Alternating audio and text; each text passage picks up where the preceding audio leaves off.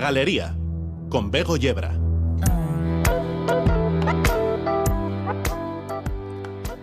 Arte de los días, arte de las noches. La balanza de las heridas que se llama perdona, balanza roja y sensible al peso de un vuelo de pájaro. Cuando las amazonas de cuello de nieve con las manos vacías empujan sus carros de vapor sobre los prados, veo esa balanza sin cesar enloquecida. Veo el ibis de bellos modales que regresa del estanque atado en mi corazón. Las ruedas del sueño encantan a los espléndidos carriles que se elevan altísimos sobre las conchas de sus vestidos. Y el asombro salta de aquí para allá sobre el mar. Un poco de André Breton para recordar que estamos en carnaval.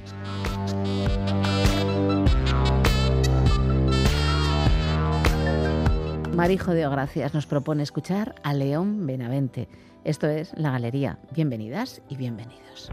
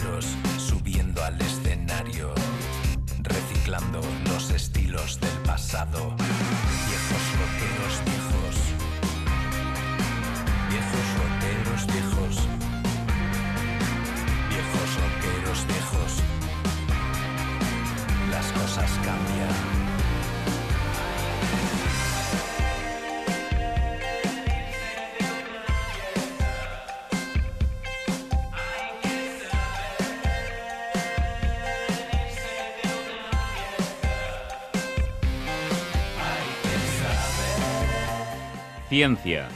Mundo. Ciencia. Mundano. Mundana. Mundano. Mundano. Ciencia. Mundo. Mundana. Ciencia. Ciencia mundana.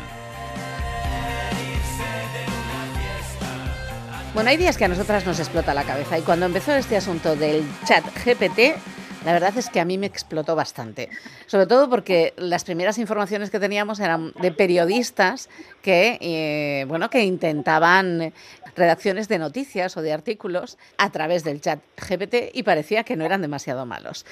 De hecho, llevamos una temporada con Alfredo intentando charlar de este asunto. Alfredo Caro Maldonado, ¿cómo estás? Bien, bien, bastante, bastante bien. Sí, pues con, liado con la crianza y, y buscando, buscando cuentos eh, acordes a, la edad. Y de hecho también tenía muchas ganas de hablar de esto, porque el otro día en la plaza con otro Aita eh, me contaba pues que él, ya, sus hijos son, son mayores que, el mío, me contaba que, que lo que una noche estaba bastante cansado, lo que si siempre lo que hace para contarles el cuento es dadme eh, elementos de los con los que queréis que os cuente un cuento. Hoy se lo inventa, ¿no? O sea, tiene mérito la cosa, ¿eh? Eh después de todo el día. Eh, pues eh, un día no estaba como cansado y dice, voy a probar ChatGPT para que me haga un cuento en base a los elementos que los críos, eh, niño y una niña, le habían dado. Y dice que bueno, que dicen los expertos, eh, que bueno, que, que pasó, aprobó, pero que no era lo mismo como los cuentos de Aita. Y entonces a mí me queda, yo no lo he probado, para serte sincero, he visto eh, cosas, pero yo no lo he probado y quiero hablar con nuestra experta de cabecera en inteligencia artificial. Ella es profesora en inteligencia artificial, gobierno y políticas y se ha mudado, bueno, mudado, se ha cambiado eh, recientemente de sitio de trabajo, si no me equivoco, ¿verdad, Ana? Al Oxford Internet Institute, eh, Instituto de, de, Internet de Oxford, o sea, más apropiado imposible. Ana Valdivia, ¿cómo estás? Hola, ¿qué tal? ¿Cómo estáis? Ciertamente, Ana, ¿qué hacemos con, con esto del GPT? No sabría por dónde empezar, o sea, sí que ha habido como mucho mm, escándalo, ¿no? Porque ha llamado mucho la atención, ¿no? Esta nueva, este, este nuevo algoritmo eh, diseñado por Open, eh, OpenAI, que es esta eh, empresa estadounidense que es capaz el algoritmo de em, cuando tú le haces una pregunta, pues responder de una manera em, muy precisa, ¿no? Y cuando hablamos de precisa es que eh, es muy difícil a veces interpretar si detrás realmente hay una inteligencia artificial o hay un humano, ¿no? Y debido a esta capacidad que tiene, que parece que tiene este algoritmo pues eh, ha revolucionado eh, tanto los medios de comunicación como el mundo de la academia como el mundo mundano de las escuelas no como bien decías porque eh, pues eso es, eso hasta eh, profesores profesoras están como alerta no porque puede ser que los estudiantes utilicen el estudiantado utilice este algoritmo para escribir eh, yo por ejemplo también soy editora de una revista científica y también hemos estado discutiendo qué pasa si eh, las autoras que nos envían trabajos para publicar están escritos por inteligencia artificial. ¿No? Entonces, bueno, es creo que una pseudo revolución porque no es nada nuevo, o sea, estos algoritmos llevan eh, implementándose, desarrollándose los últimos 20 años, no es nada nuevo, pero sí que una eh, una inteligencia artificial capaz de un algoritmo capaz de hacer eh, escribirte un texto tan preciso, pues sí que no eh, había pasado antes, ¿no? Y por eso ha habido esa llamada de atención en todos los sectores, yo diría, de la sociedad. Y además es que, bueno, yo por lo menos lo que he testado entre aquellas personas que están eh, trabajando en educación, no es tanto el que vayan a el que vayan a copiar o vayan a hacer cosas por el estilo, sino a la pérdida de capacidades que puede haber de alguien que no acabe de describir lo que está pensando y de la pérdida de estructuración eh, del pensamiento y del discurso que puede haber con este tipo de, algoritmos y, y, este tipo de chats, ¿no? Mm, exacto, pero yo creo que a pesar de que nos pueda parecer que la salida de este algoritmo, ¿no? lo que nos escribe es súper interesante, súper inteligente y está súper bien hilado, eh, aún así mm, yo creo en una firme limitación de, de las ciencias de la computación. O sea, tú cuando, a pesar de que el texto que te desarrolla el ChatGPT es un texto eh, maravilloso, aún puedes ver que detrás eh, hay eh, hay una máquina, o sea, aún se puede ver. Eh, entonces, eh, a mí no me preocupa tanto el hecho de que esto pueda revolucionar, que estudiantes puedan utilizar eh, este algoritmo, porque bueno, es como Internet, ¿no? Antes no había Internet, ahora sí que hay Internet, antes no había ChatGPT o Google, hoy sí que hay ChatGPT, entonces eh, que esto se pueda utilizar como una herramienta eh, más. El problema es quién está desarrollando esa herramienta, cuánto dinero está moviendo y todos los riesgos y limitaciones que, que está llevando esta, esta herramienta. ¿no? Entonces, eh, por ejemplo, ayer hablaba con un periodista en el que le contaba que o sea, una de las mayores limitaciones de ChatGPT es que ha sido diseñado para ganar dinero. O sea, el objetivo final de, de OpenAI es que Microsoft o Google o Amazon le haga una contraoferta y que ya la tiene ahí de Microsoft, que son eh, 10 millones de, dólares o, algo así, eh, y, vender la empresa y, enriquecerse. Ese es el objetivo final de ChatGPT, más que mejorar el aprendizaje de los estudiantes, mejorar la reacción de los periodistas.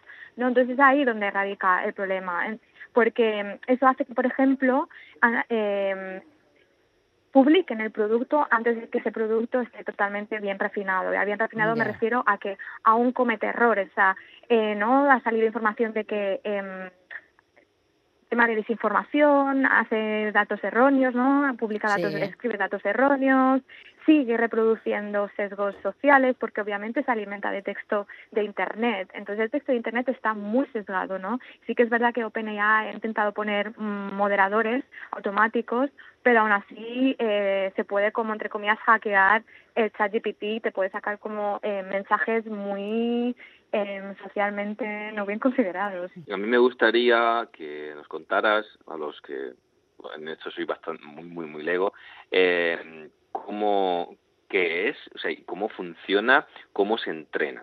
Porque yo nunca he entrado, o sea, no, no, nunca lo he usado.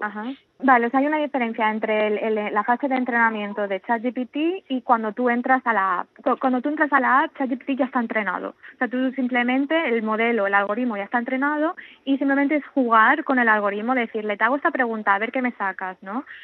El proceso anterior a eso em, es el entrenamiento. Entonces, eh, OpenAI lo que ha hecho es eh, almacenar una cantidad inimaginable de texto de, de redes sociales, ¿no? Eh, leía el otro día el artículo de Twitter, de Reddit, eh, de páginas web, de la Wikipedia, todo tipo de interacciones que, que existen en, en redes sociales, uh, etcétera, etcétera, en Internet.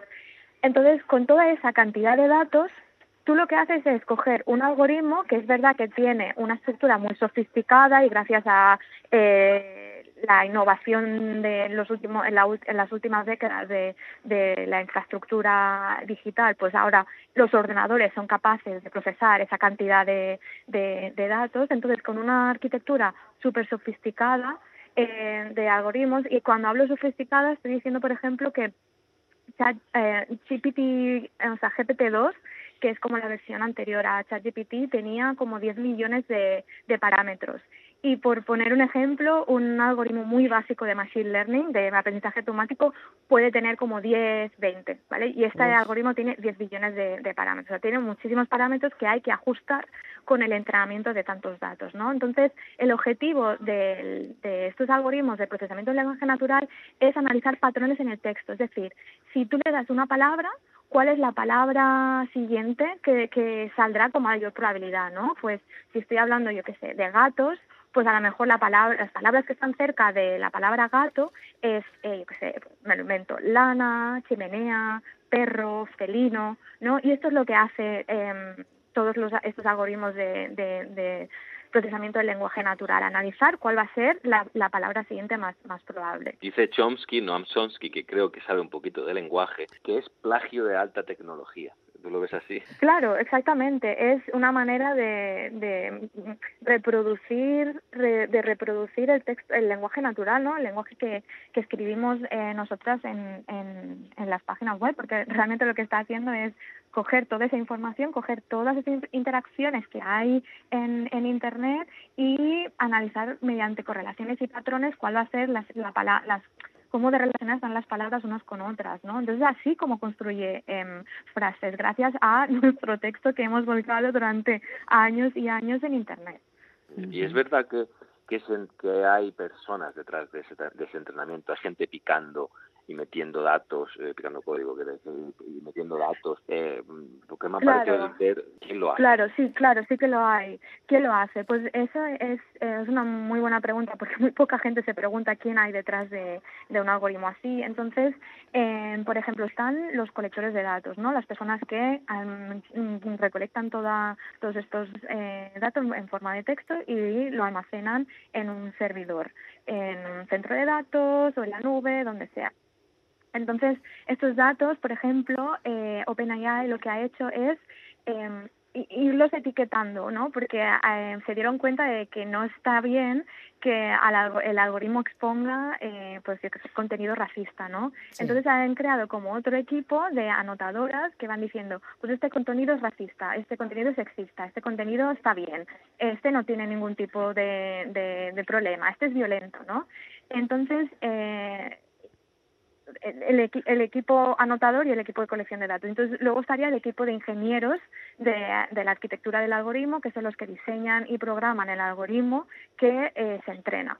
Y, los que, y seguramente será el mismo equipo que lo evalúa, ¿no? Porque una vez tú tienes entrenado el, al algoritmo, tú tienes que ver cuán bien eh, lo está haciendo, ¿no? Entonces, por ejemplo, es muy interesante ver que en el artículo donde publican la estructura del algoritmo, para analizar la, el rendimiento algorítmico de, de GPT-2, eh, hacen preguntas, ¿no? Dicen, ¿quién es el, el autor de del origen de las especies, ¿no? Y entonces el mm. algoritmo dice, responde, Charles Darwin. ¿Cuál es el supermercado más grande de Reino Unido? Es Tesco. Y entonces ves cómo, vale, dicen, ah, la alumno está haciendo muy bien porque está respondiendo todas las preguntas más o menos bien, pero todas las preguntas son anglosajonas, no se hace ninguna otra pregunta de, eh, no sé, en, en, España, ¿sabes? Entonces es una de las críticas también que hacemos eh, a este tipo de algoritmos. Está súper sesgado, obviamente. Eh, o sea, las personas que etiquetan eso son las que un poco deciden que, que es racista o que no es racista, que es machista o que no es machista. Exacto. Exacto. De hecho, cuando eh, eh, es lo que ha estado viendo Carlos del Castillo, este periodista, em, porque él estuvo jugando con ChatGPT el otro día y me pasaba, por ejemplo, que el contenido nazi o terrorista está súper cancelado, ¿vale? Es imposible que ChatGPT te cree un texto relacionado con eso porque te lo crea como muy sensible, pero en cambio, cuando tú hablas de cómo asesinar a una persona o de cómo eh, atacar a una comunidad indígena, entonces sí que parece que eh, te saca texto puedes como saltar esos filtros, ¿no? Entonces ahí vemos como una jerarquía de lo que OpenAI cree que es más discriminatorio. Hay, hay exactamente una jerarquía por, por su mirada de ver el mundo, que es totalmente occidental y anglosajona. Una gente está como preocupada, otra gente tiene como la fantasía de que estas herramientas eh, bueno, solucionen muchos problemas intelectuales o que a la vez eh, eh, sustituyan el arte, por ejemplo, ¿no? La, o la capacidad de escribir un libro o, el arte en general, ¿no? Eh, pero a la vez hay otra gente que dice, no, esta, este, estas herramientas, eh, yo creo que tú más o menos lo has, implícitamente lo has dicho, estas herramientas son incapaces de aprender, o sea, con H, de, de, coger, de recoger todo el conocimiento humano. ¿Qué opinas de que pueda sustituir el arte? Claro, o sea, en el tema de que pueda sustituir el arte, ahí estamos hablando de otro tipo de algoritmos, ¿eh? ya no es procesamiento, bueno, es procesamiento de lenguaje natural con, con creación de imágenes, ¿no? Y ahí tenemos, por ejemplo, a DALI.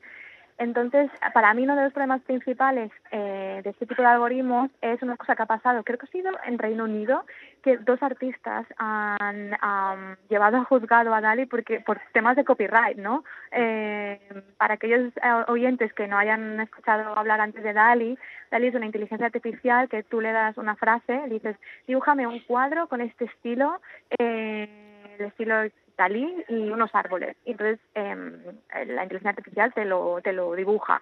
Entonces estos artistas, dos mujeres, han llevado este algoritmo a juicio porque dicen que es eh, falla copyright, ¿no? Porque si están utilizando su arte, su manera de eh, dibujar arte, de pintar arte, para automatizar una, el dibujo de una imagen, esto infringe las, las normativas de copyright. Entonces, eh, para mí es una de las mayores críticas a, a, a Dali, que viene del mundo del arte y que me parece, eh, bueno, una crítica maravillosa, ¿no? Y, más aún maravilloso que estas dos personas hayan encontrado los recursos, porque sabemos que el mundo del arte está muy precarizado, hayan encontrado los recursos para llevar esta inteligencia artificial a, delante de, de de los jueces, ¿no? De las juezas. Entonces, esa sería una de las principales críticas. Y luego la segunda es en tema de mm, impacto impacto climático, ¿no? Eh, se habla muy pocas Claro. veces, eh, se construye una crítica de lo que cuesta entrenar este tipo de algoritmos, porque 10 millones de, de, de parámetros, eh, ya te digo yo que nuestros ordenadores de casa no lo pueden hacer.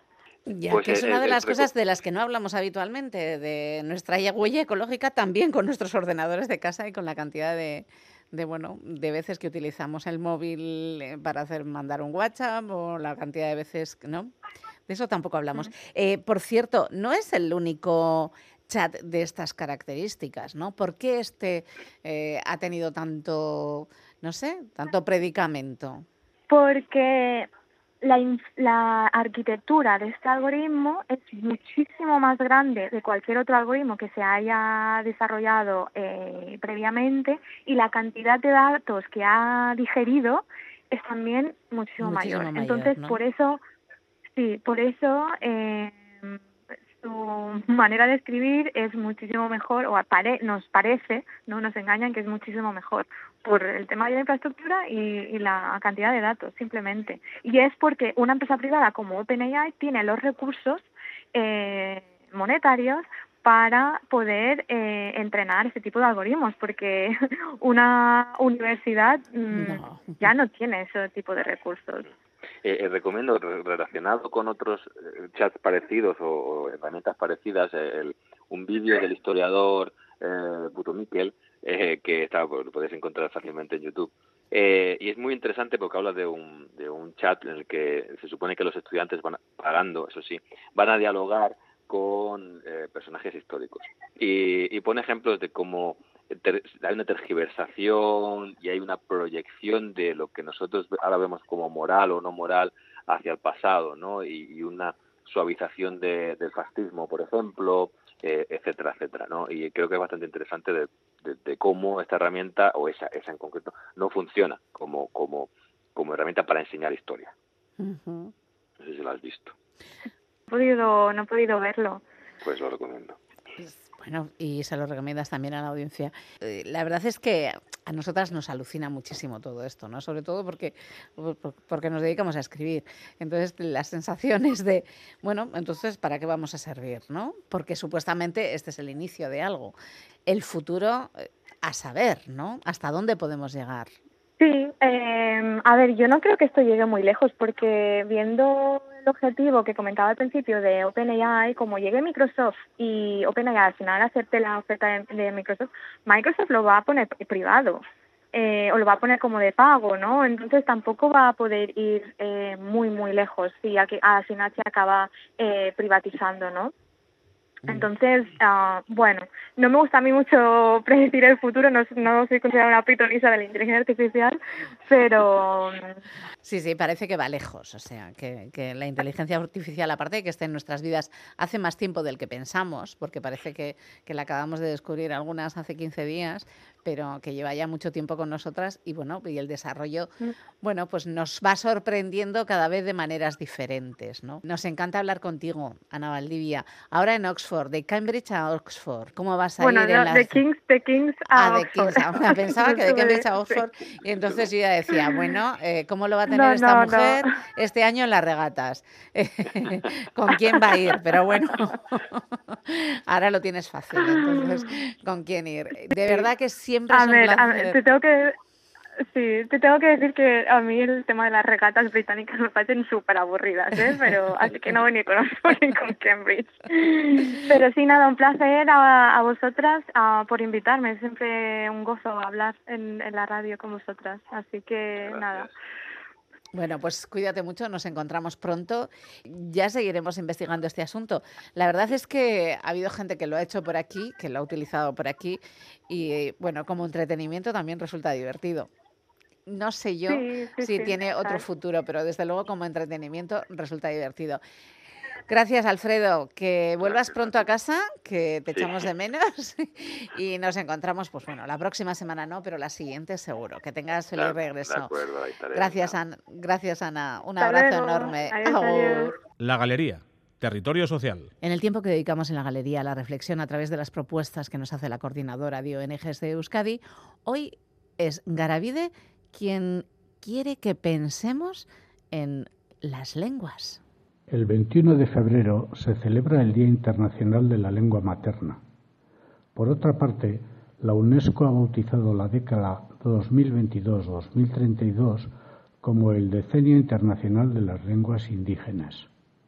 Ambas referencias comparten un objetivo, poner de relieve la urgente necesidad de preservar y revitalizar todas las lenguas del mundo, ya que de las casi 6.000 que existen, una mayoría corre peligro de desaparecer durante el siglo XXI. Las consecuencias negativas de la globalización no afectan solo a los asuntos económicos, sino también a los culturales y lingüísticos. Pero, ¿por qué prestar tanta atención a las lenguas minorizadas? ¿Para qué tantas lenguas? Las lenguas, además de ser un instrumento necesario para la comunicación, también son el eje vertebral de la cultura e identidad de un pueblo o de una comunidad. Las lenguas son depositarias y transmisoras de conocimientos y tradiciones. En definitiva, las lenguas son un pilar fundamental de las identidades y culturas, como es el caso también del euskera. Por ejemplo, si escuchamos hablar en francés, es muy posible que pensemos que quienes están conversando sean franceses, aunque bien pudieran ser de Canadá o Haití. Espontáneamente vinculamos una lengua a un país o a una identidad. Y hablando de diversidad, hoy en día crece la preocupación ante el progresivo deterioro de nuestro entorno ecológico.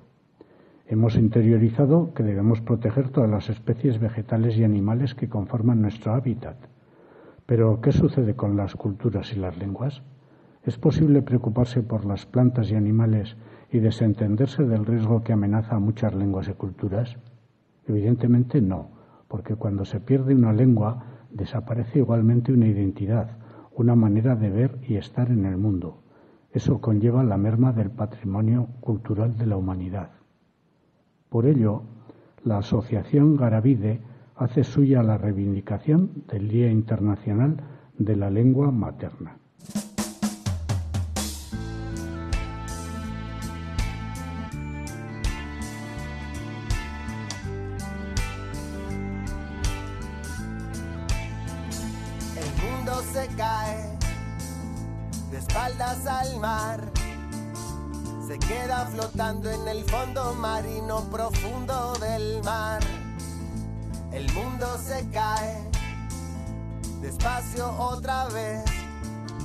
Y lleva en sus manos la sangre, los niños, las minas, sus pies. El mundo se cae, yo lo puedo ver se cae Managua caliente en la zona, el dinero también. Yo tengo un desierto de angustia y temor. Me suda la rabia de ver tanta gente en miseria y dolor. Yo siento que hay alguien que manda a matar. Y muere quien sabe, quien dice, quien habla, quien quiere cambiar. Yo quiero ver muerta la guerra, el tramposo. Quiero ver disuelta tanta corrupción. Que se haga justicia dentro de la justicia. Que un día Nicaragua levante su voz, su voz,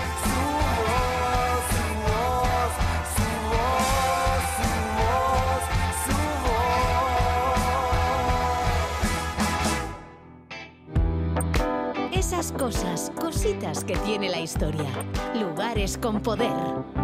En la galería Tiempo para la Historia y tiempo para esos lugares con poder que estamos visitando este año de la mano de Carlos Perales.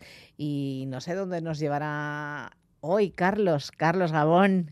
Gabón, veo un placer estar de nuevo. Eh, bueno, ¿dónde vamos? Hoy vamos a viajar hasta Turquía, hasta la actual Turquía y a una ciudad que seguro que todos quienes nos escuchan conocen, y que sin duda en el cine y en la literatura ha sido importantísima y que por eso la traemos. Y nos vamos a ir hasta Troya. ¿Qué te parece? Me encanta porque se nota la juventud de Carlos Perales, porque primero pone el cine y luego la literatura. porque creo que efectivamente, y es, es, llamativo porque yo en la mente, siempre que aparece, que, mencionamos Troya, me viene la, película. Sí, eh, ¿eh? Troya, la última. Yo creo que es mm, aquellas que me harían, no sé si por culpa de esa en parte soy historiador o no, pero bueno, la, la, tengo ahí, ¿no? Esa película con, todo lo que Hollywood le añade a la historia, eso hay que decirlo. pero, pero bueno, yo creo que, que, tenemos ahí. Hoy en día, que conste, Bego, que en clases y pregunto por la película de Troya, eh, ya no hablamos de literatura, ya, ya incluso el cine, mm, nada. Tampoco, ¿no? hacer un, un, TikTok o algo, o algo sobre Troya. Así que vamos a viajar a la ciudad de Troya o a la antigua, que es como la conocían, y ahora quizás muchos encuentren la relación con la obra de Homero, la ciudad de Ilion. Y de ahí eh, la, la, obra de, de, Homero, la Iliada. Claro. ¿eh? ¿Y por qué la traemos? Bueno, lo decíamos, ¿no? Porque tiene eh, o cuál fue su poder. Más allá del poder estratégico, que luego haré una pequeña mención porque también es importante conocer ¿no? los datos más históricos, eh, la verdad es que la quería traer aquí a nuestra sección por el poder y por la huella que ha dejado Troya en, en la literatura de todos los tiempos desde que, desde que Homero escribiera su famosa Iliada. Y queda, yo creo, que la tenemos ¿no? en, esa memoria colectiva como un escenario legendario, la ciudad que resistió durante diez años al asedio de las tropas aqueas, esa ciudad en la que Aquiles eh, el, héroe inmortal, ¿no? Salvo por su talón que tanto les costó convencer para que luchara y la ira que él muestra cuando su amigo Patroclo muere, o el valiente Héctor, que también es otro de los grandes protagonistas, o Paris, que es el en el fondo es el culpable de, gran parte de, este follón en, Troya, eh, cuando se enamora, y todos conocemos la, historia también de, Elena. se la pues, roba que la roba efectivamente y el marido ya se, une a su hermano y el hermano de, del, rey de Esparta aprovechando bueno pues la, excusa se lanza a la conquista de, Troya y la traemos pues porque además es también luego la ciudad no solo de la importancia y el poder que ha tenido en la literatura porque eh, los, los que entienden ¿no? de, literatura los eh, expertos en, en la obra de Homero nos dicen que más allá de que no sepamos eh, a ciencia cierta quién fue Homero, si, si tan siquiera fue un único escritor o, entra ahí la mano de, muchos escritores, es cierto que, esta obra, la Iliada, es, la frontera ah, efectivamente, aparte de, ser maravillosa y leía, ¿no? Cuando preparaba esto, digo, un autor decía que que es un monumento inmortal, cito textualmente, para el conocimiento de la vida y del dolor humano, es decir, la, preciosidad y, la humanidad con la que con la que detalla los sentimientos del odio, de la guerra, del amor, de la venganza o bueno de la propia del ser práctico de, otro gran protagonista de la Iliada y después de la Odisea que va a ser Ulises ¿no? quizás decía uno es el más humano de todos es el más práctico el más astuto aunque después se pierda durante otros diez años por, por los mares hasta llegar a su, a su Ítaca. y unirse de nuevo con, con Penélope. Pero Troya tiene otro gran poder que ha quedado en la cultura popular y es su famoso caballo.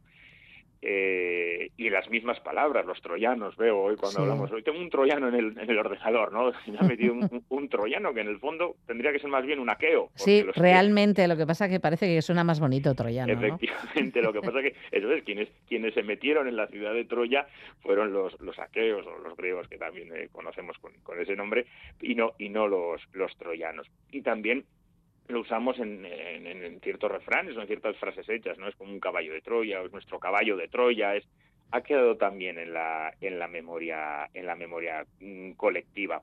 O el talón de Aquiles, pues otro de los grandes protagonistas de la de la Iliada. O Lacoonte, para quien le guste el arte, también Troya, el, sacerdote Lacoonte, en la famosa escultura de Lacoonte y sus hijos, aunque es verdad que Homero no la menciona en la Iliada, no lo menciona, pero es el sacerdote que avisó a los troyanos de cuidado, ojo, este caballo que nos van a mandar es un, es un regalo, es un regalo envenenado.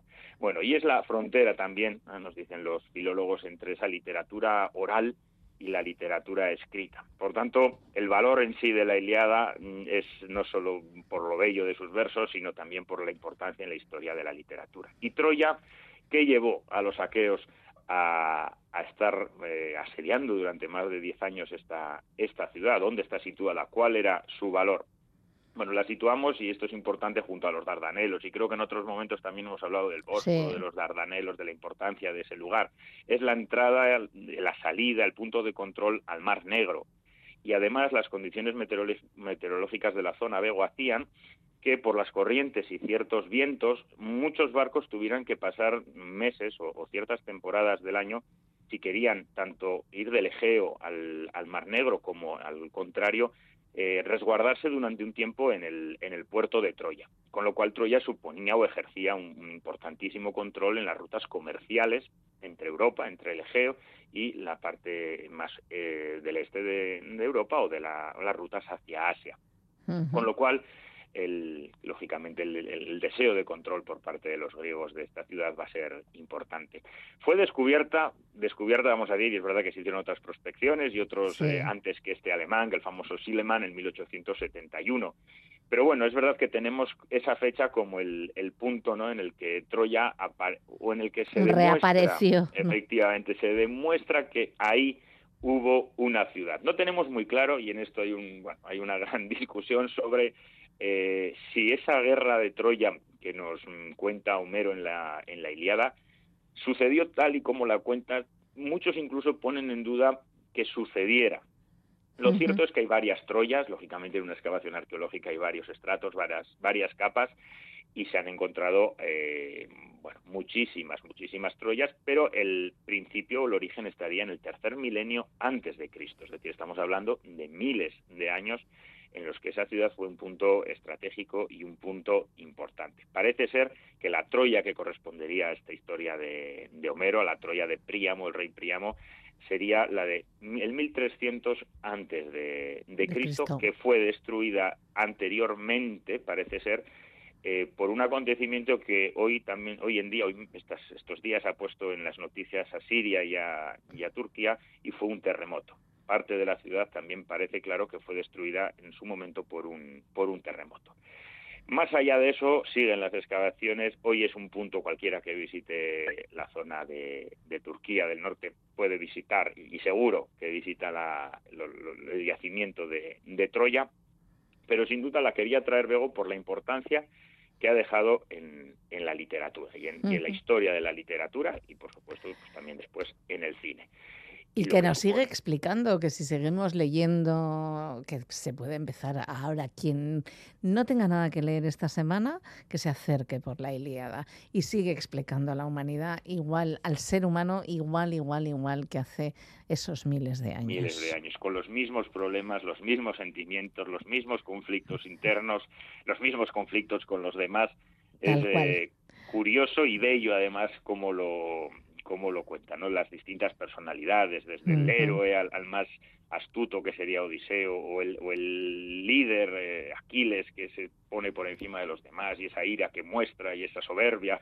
Bueno, esos sentimientos, el padre Príamo cuando, cuando Aquiles mata a, su hijo, bueno, desde luego efectivamente siguen siendo situaciones, sentimientos, como dices, Bego, hoy en día más vivas que nunca, pese a que están escritas hace Muchos pues siglos. Muchos, muchos siglos. La verdad es que es un auténtico lugar con poder y, y bueno, estaría bien, ¿eh? Lo estoy viendo eh, en un momento. Igual no este es el mejor momento, pero darse una vuelta por Troya, bueno, pues también nos pone un poquito en nuestro sitio. Y desde luego leer a Homero eh, nos explica muchísimo y, y, eso está muy bien bueno, que encontrarnos como todavía hay referentes de, nuestra humanidad.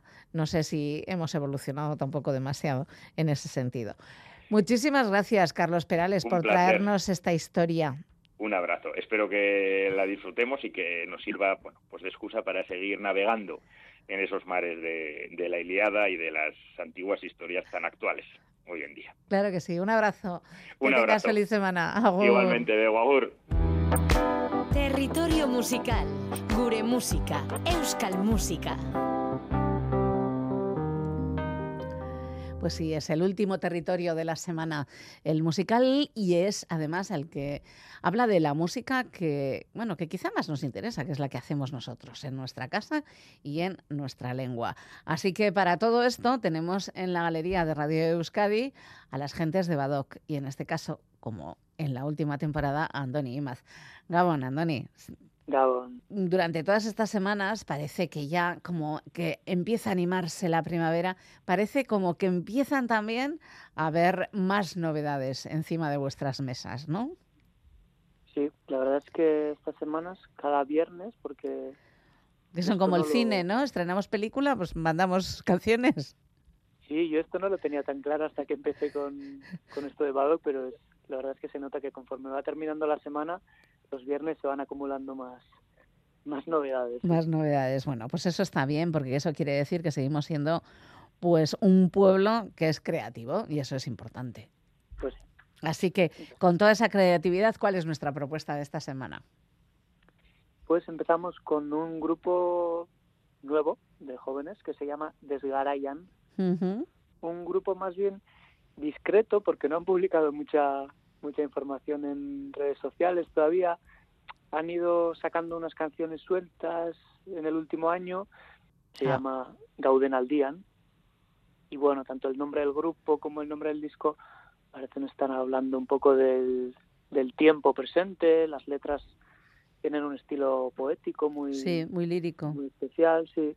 Y bueno, es un grupo de pop con guitarras, bajo, teclado, de canciones ligeras por, los que, por lo que he escuchado, bonitas, con una voz de, de una gran proyección también. Sí. Bueno, un grupo interesante. Bueno, la pues canción se llama Amaika It's.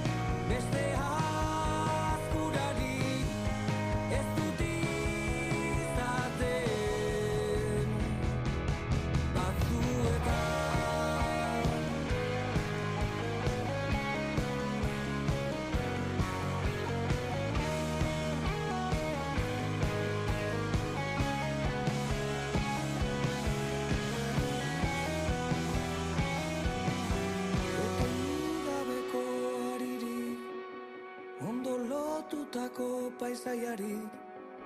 Aurki aldaiteke arrazoiz moldatzen ez den Lurralde arkaiko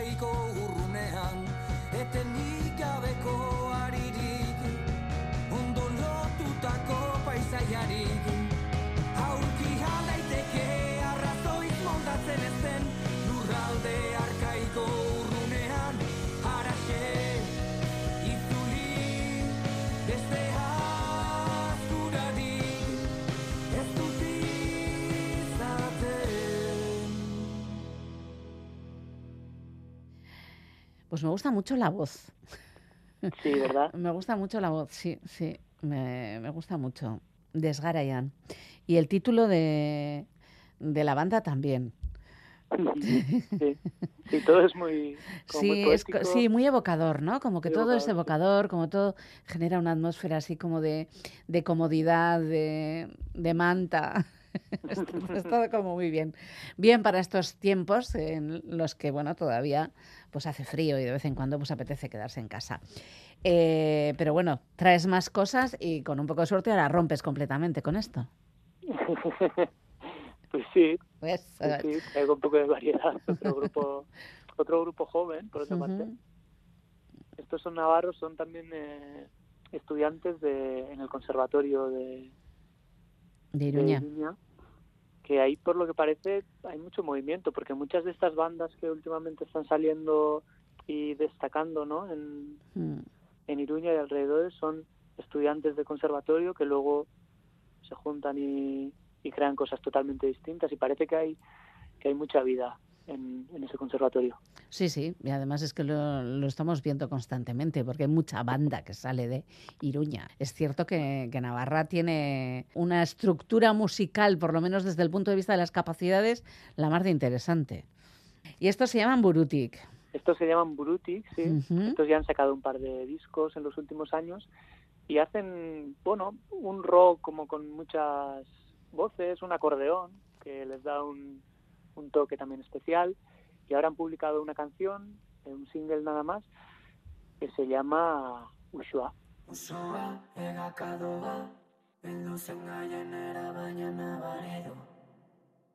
Aizera erortzerako ban, bortitzagoa da begiak itxe ditu. Saiatu zen, ez zuen lortu, ta oraino ez da hartu. Barnera kadio zoruak maite zaitu. Zoruak maite zaitu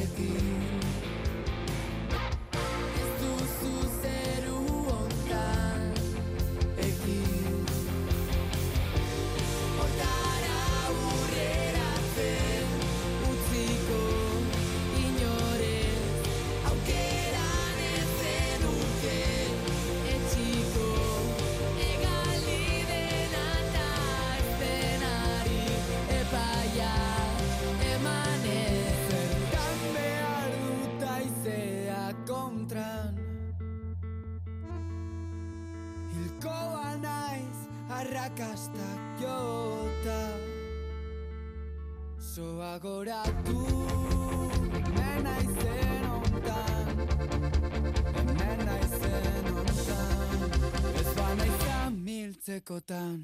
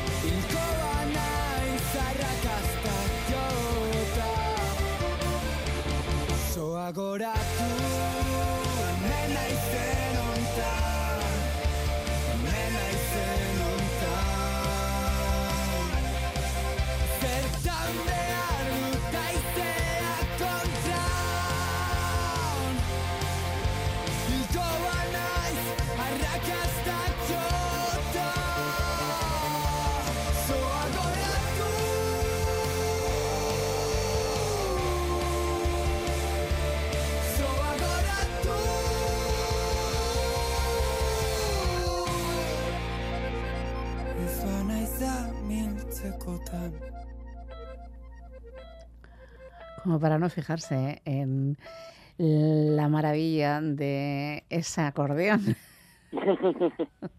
Buah, qué, maravilla, ¿no? Qué virtuosismo. ¿eh? Por ahí hay alguien detrás que toca muy, muy, muy, muy bien. Pues sí, pues sí. Sí, sí. Burutik, pues la verdad es que muy interesante, mucho más eh, festivo y mucho más alegre, mucho más, no sé, ligero, que también se agradece. Y cada semana en la galería nos vamos con un clásico de la música que se hace en Euskal Herria. ¿Y cuál es el clásico de esta semana, Andoni? El clásico de esta semana es una canción de J. Kie. Hombre. Un grupo de los 80. Que bueno, empezó también con el rollo punk de aquella época y luego con el tiempo fue derivando en un grupo de pop, pop rock, ¿no? Muy muy alegre también, con melodías muy sí, muy alegres, muy dulces. Sí. Y la canción que os traigo es una canción que a mí siempre, pues eso, me, me, me, pone contento, me, pues de pasármelo bien. Pues eso es lo que necesitamos, ponernos contentos y pasárnoslo bien. Y además, para mí, que me voy de fin de semana, pues muchísimo mejor. Así que que tengas feliz semana. Nos vamos con J. Igualmente. Y a todos y a todas, pues hasta la semana que viene volveremos en la Galería de Radio Euskadi. Ahora, amigos y amigas.